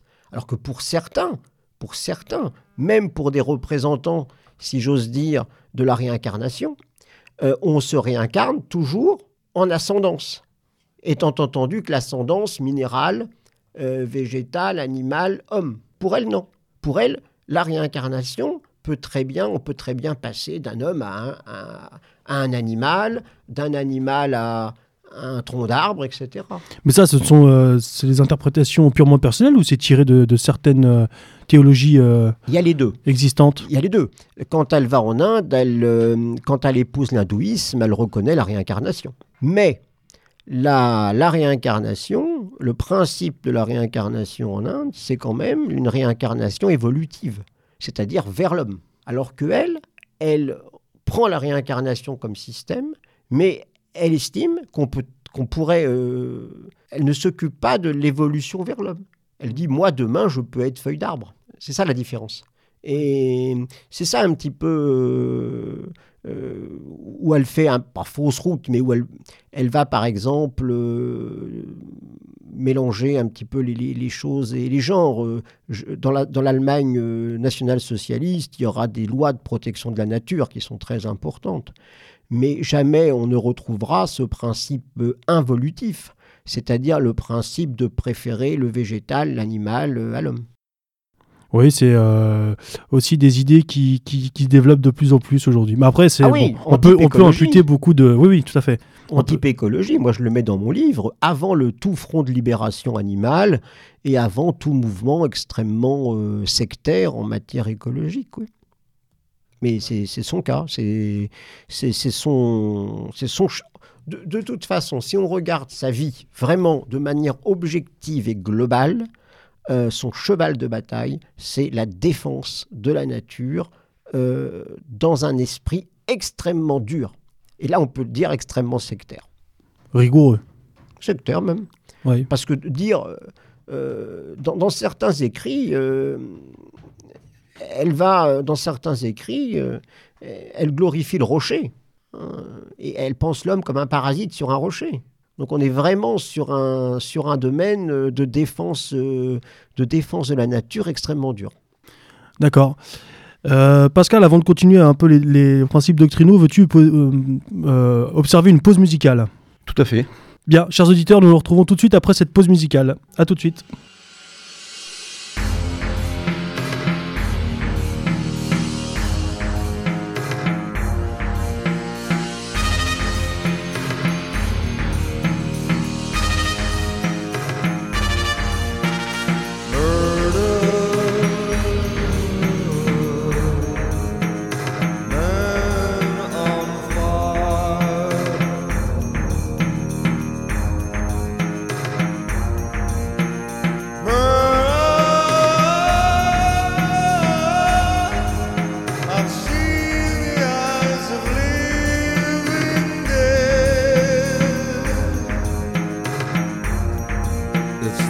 Alors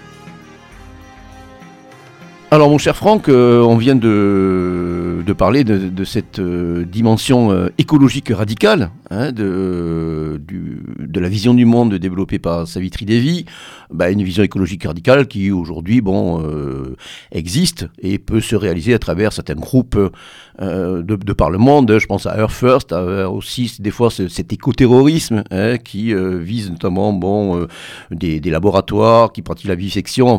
L'actualité est parsemée de de, faits divers qui renvoient à cette mouvance hein, de l'écologie radicale. On pense aussi à, il y a des noms comme Arne Ness, bon, qui ont montré justement les limites du, discours anthropocentrique. Peter Singer, oui. Voilà, et surtout, bon, voilà, comme tu, l'as dit tout à l'heure, ce discours qui virait presque à une certaine misanthropie. La nature, la nature avant l'homme. Voilà, spécisme, un antispécisme d'une certaine manière. Et même la nature contre l'homme. Voilà. Exactement. Il y a eu d'ailleurs euh, euh, des événements d'ailleurs liés au dérèglement climatique hein, en cours. J'ai bien dit dérèglement et non pas bon réchauffement euh, climatique. Hein. c'est vrai que je ne n'ai pas une position arrêtée sur, ce, sur ce débat, hein, sur ce débat controversé. Mais il est évident que certains considèrent que c'est la planète qui se venge je me souviens notamment des, propos d'un philosophe allemand qui s'appelait Gerd Berflecht, qui, lors d'un colloque du Grèce, avait fait une intervention dans ce sens. Une sorte de d'homéostasie, c'était aussi un peu les visions de Teddy Goldsmith, hein, Edward Goldsmith de l'écologie. Donc il y a voilà, Gaïa, comme tu disais tout à l'heure, la déesse, euh, la déesse Terre, hein, chez les, anciens Grecs, se venge d'une manière. Enfin bon, euh, notion d'homéostasie également. Enfin, on ne va pas revenir en détail, on a déjà parlé d'écologie dans une précédente émission, mais c'est vrai que on peut considérer, en tout cas si on fait une, généalogie de euh, ce courant euh, de pensée bon, euh, radical. C'est de l'ethnomasochisme vraiment, mais lié à l'humanité. Voilà, en tout cas, c'est vrai que euh, Saïd Trinevi trouve sa place dans euh, l'émergence et le développement de, de, ce courant. Euh, bon, même si ça ne peut pas forcément plaire à tout le monde de l'avoir associé, voilà, donc à ce courant. Excusez-moi, mais pour, pour employer une image très simple, elle est plus souvent en sari, elle est plus souvent avec les animaux, elle est plus souvent en train de caresser les chats qu'en brassard. Hein pour être très simple. Oui, voilà. Et puis bon, euh, c'est vrai que c'était de cette manière assez poussé. Alors, il y a surtout une vision, euh, une métaphysique de l'histoire. Euh, certains commentateurs et biographes de Davy, bon, on pense à Clark et a d'autres, font d'elle une sorte de, de précurseur de ce que euh, d'aucuns ont qualifié de hitlérisme ésotérique. Donc, est-ce que tu peux revenir un petit peu sur cette, euh, cette vision très particulière hein, que, que Davy va, va développer autour bon, de, de l'histoire du Troisième Reich, de cette, euh, de cette expérience donc, du XXe siècle et surtout la, la figure d'Adolf Hitler en, lui-même Oui, l'ésotérisme. L'hitlérisme ésotérique. L'hitlérisme ésotérique, c'est une notion qui est quand même relativement récente. Hein. Mm enfin relativement récente. C'est une, une notion qui a été extrêmement développée en France euh, grâce ou à cause, comme on veut, du matin des magiciens de Powell et de Bergier. rappelons que Bergier était quand même un ancien, euh, ancien ancienne personne qui a été mis, qui a été mise en camp de concentration donc de, par, sa religion. Il fait partie des réseaux gaullistes euh, aussi. Ouais. donc euh, bon, c'était quand même une personne. Ce sont des personnes qui ont créé, on va dire, cette notion de grâce à, ce livre qui s'est très très bien vendu. Hein. au début des années 60, et qui a lancé aussi le Monde Planète, la, revue du même nom. C'est la même, c'est la même, c'est la même mouvance. Euh, sur sa vitrine des vies, elle, ce qu'elle a plus mis en valeur, c'est cette espèce d'ésotérisme, mais c'est un ésotérisme pratiquement exclusivement euh, indien ou, ou, indo-arien. C'est-à-dire, euh, elle, elle va plutôt se concentrer sur Vishnu, sur euh, ces vieilles traditions indiennes, alors qu'elle lie à l'Europe. C'est-à-dire que pour elle, elle retrouve en Inde le paganisme ancestral. Ça, c'est son, c'est sa, sa, ligne. C'est depuis le début ce que je, vous dis. Euh, elle est partie euh, d'Athènes et d'Athènes, elle est passée à Calcutta hein, ou à New Delhi.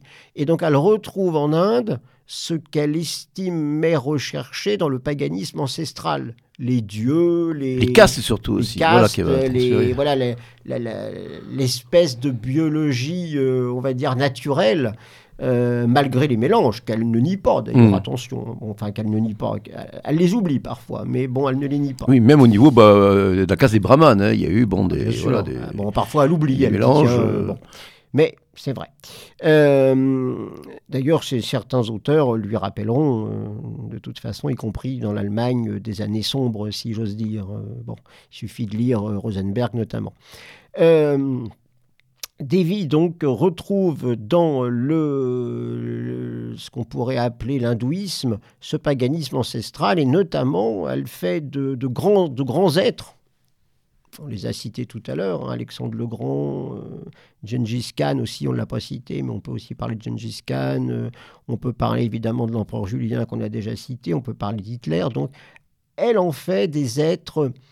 Alors, soit... Archétypaux presque. Oui, soit qui suivent le temps, soit qui se mettent au-dessus du temps, soit qui sont contre le temps. Hein. Elle va créer cette espèce de, de, grands personnages euh, qui, qui, vivent euh, en dehors du temps ou qui sont dans leur temps ou alors qui sont contre le temps. Évidemment, Hitler sera contre son temps. Pourquoi contre son temps?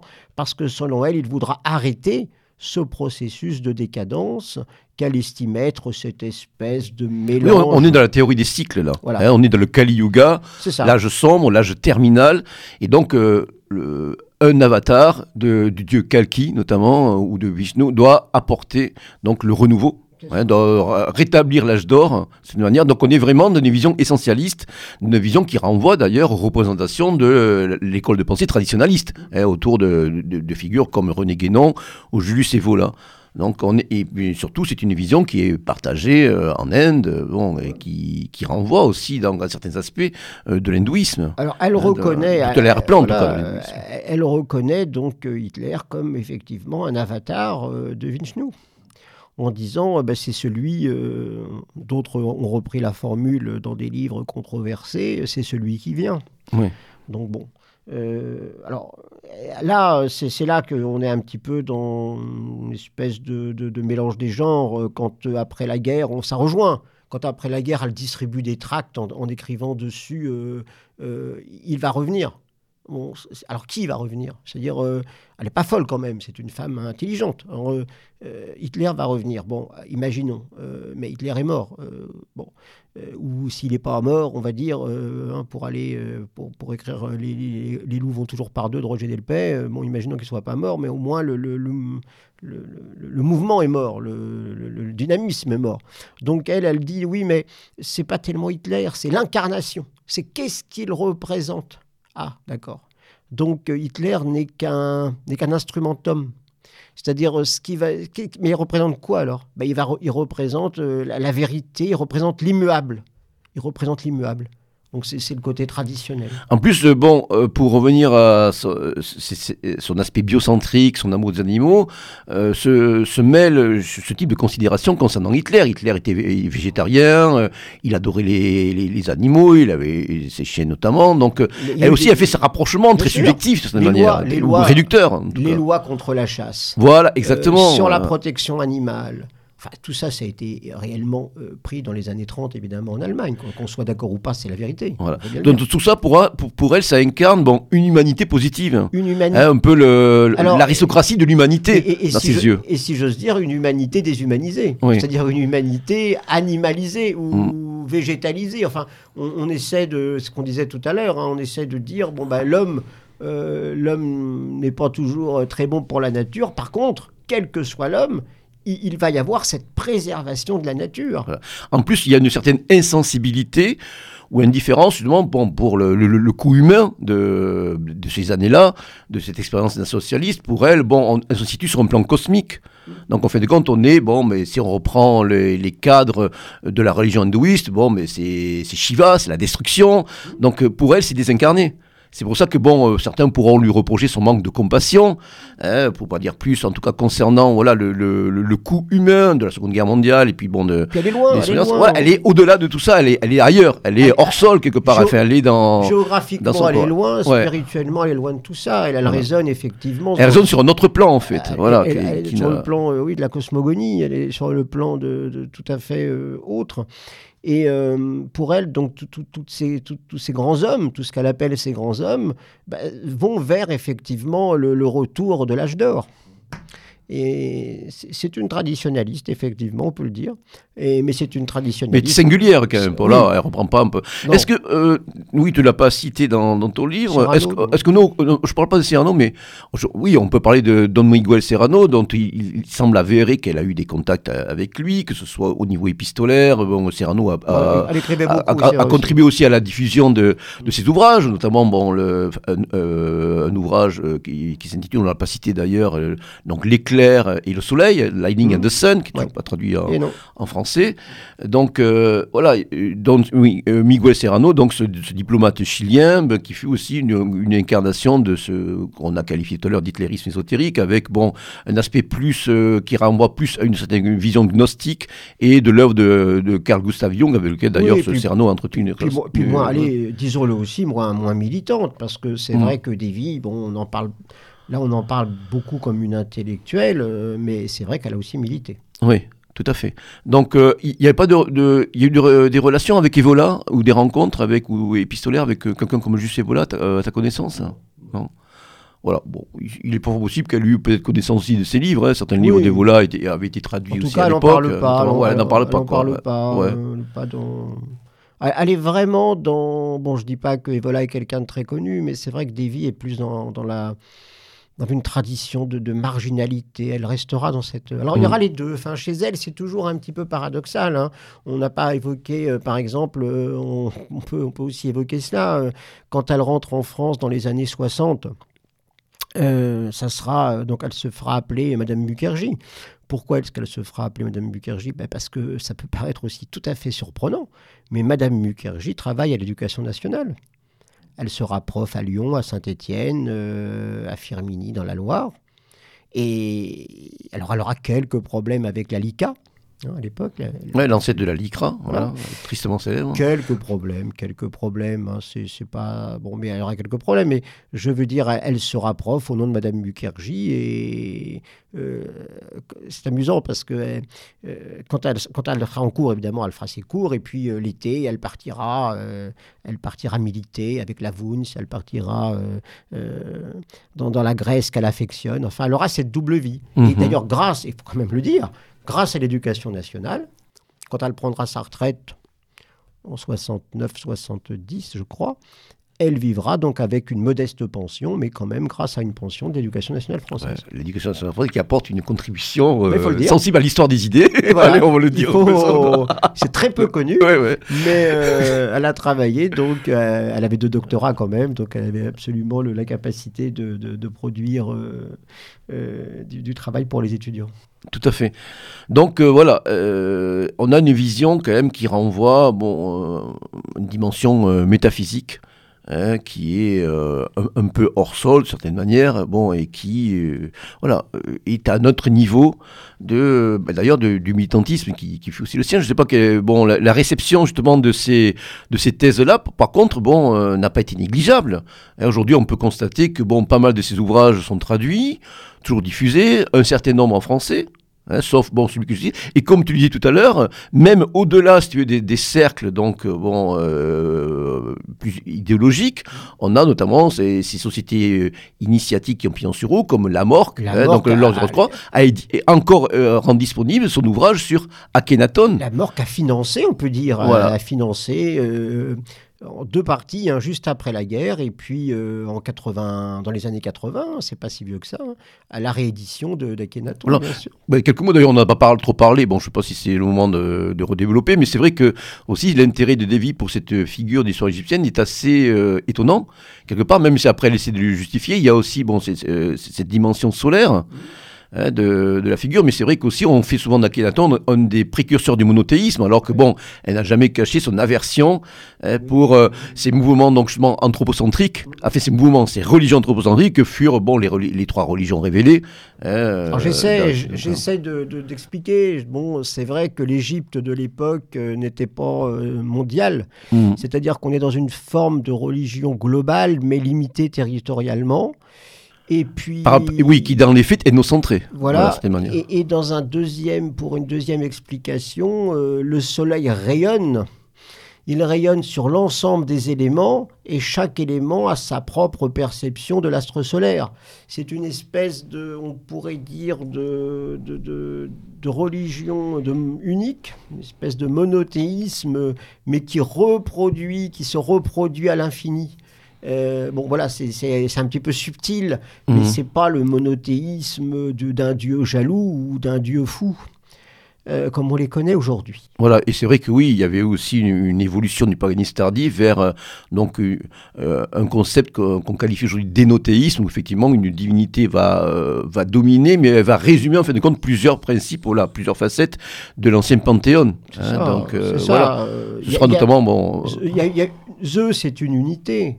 Et puis autour de Zeus, voilà, euh, bon, de toute façon, bah, on, retrouve, on retrouve dans la plupart des religions. On pourra peu ou prou d'ailleurs rattacher le paganisme de l'empereur Julien, voilà, cette ah, forme voilà, qu'on qualifie hein, d'énothéisme. De toute hein, façon, euh, il, est bien, il est bien connu, c'est pas le débat, mais il est mhm. bien connu que les monothéismes les moins sourcilleux sont les monothéismes qui restent encore abordables avec un certain nombre de saints ou de, ou de, figures. Oui, ça, tu, fais allusion au catholicisme, voilà, bien sûr, qui a intégré dans. Ou à la religion chiite.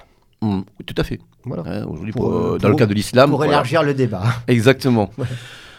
Alors, euh, euh, juste, juste oui, pardon, une petite question qui n'a peut-être rien à voir. Je suis désolé si je fais fausse route, mais on va voir ça.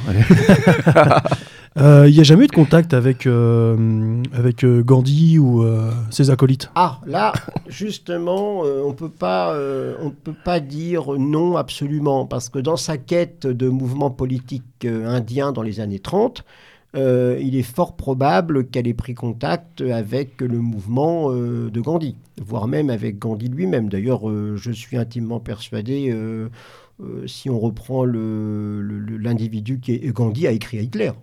Je ne sais pas si vous l'avez vu récemment dans l'Express. Oui, oui, voilà, justement, ça me rappelle quelque chose que j'ai lu.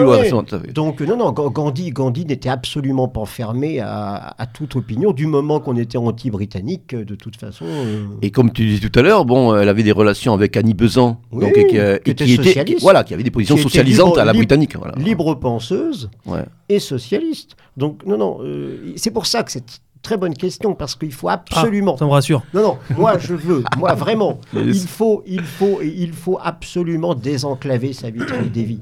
Euh, le but de cet opuscule, le but de ce livre, c'est ça aussi, je le dis euh, vraiment clairement, il faut la désenclaver. Savitri Lévy, euh, elle, a, milité, elle a fait des choses évidemment, mais enfin une vie, une vie, une pensée riche comme la sienne ne peut pas se limiter exclusivement à Adolf Hitler. Il y, a toute une, y a toute une sphère qu'on n'aborde pas chez elle, notamment cette quête, elle, a dû côtoyer évidemment des socialistes indiens. Euh, que ce soit donc des partisans de Gandhi. Euh, il est fort probable même qu'elle ait eu des contacts avec Gandhi.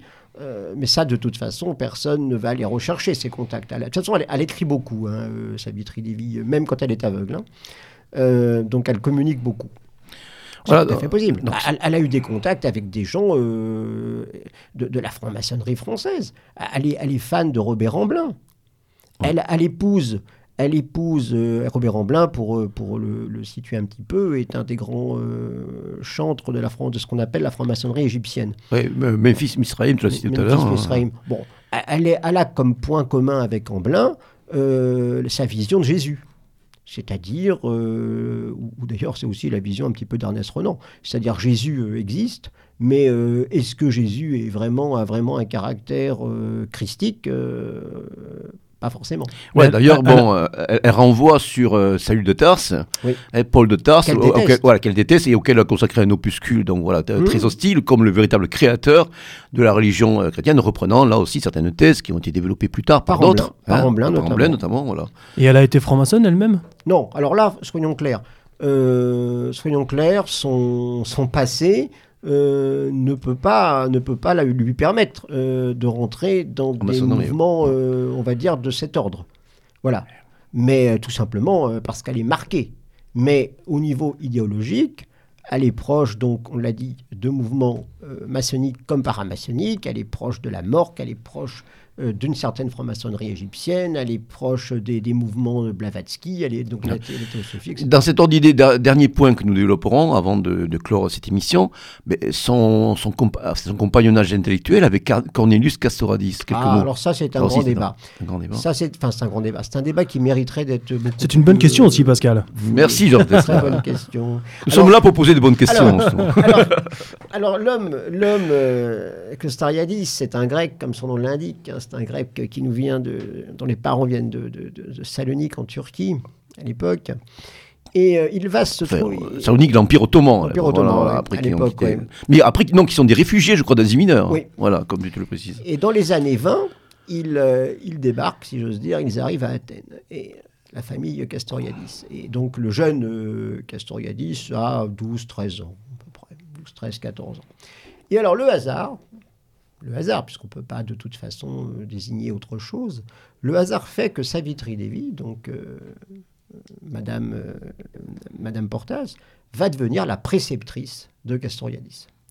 C'est-à-dire Étonnant, donc. Ah oui, pendant, pendant des années, dans cette famille marxiste, avant de devenir trotskiste, eh bien, c'est Madame Portaz qui va élever, enfin qui va élever, qui va instruire, on va dire plutôt, puisque ce sont les parents qui élèvent les enfants, qui va donc instruire le jeune Castoriadis pour l'instant, euh, c'est pas, c'est possible. Je veux dire, c'est une jeune fille qui a besoin d'argent, euh, qui, prépare euh, des doctorats, etc. Mais je reste certain, et d'ailleurs je l'indique dans mon, dans mon livre, que Castoriadis et Savitri Lévy auront, auront des, des, des, rapports, en tout cas amicaux, y compris après la guerre, bien sûr. Ils, garderont contact, y compris bien après la guerre.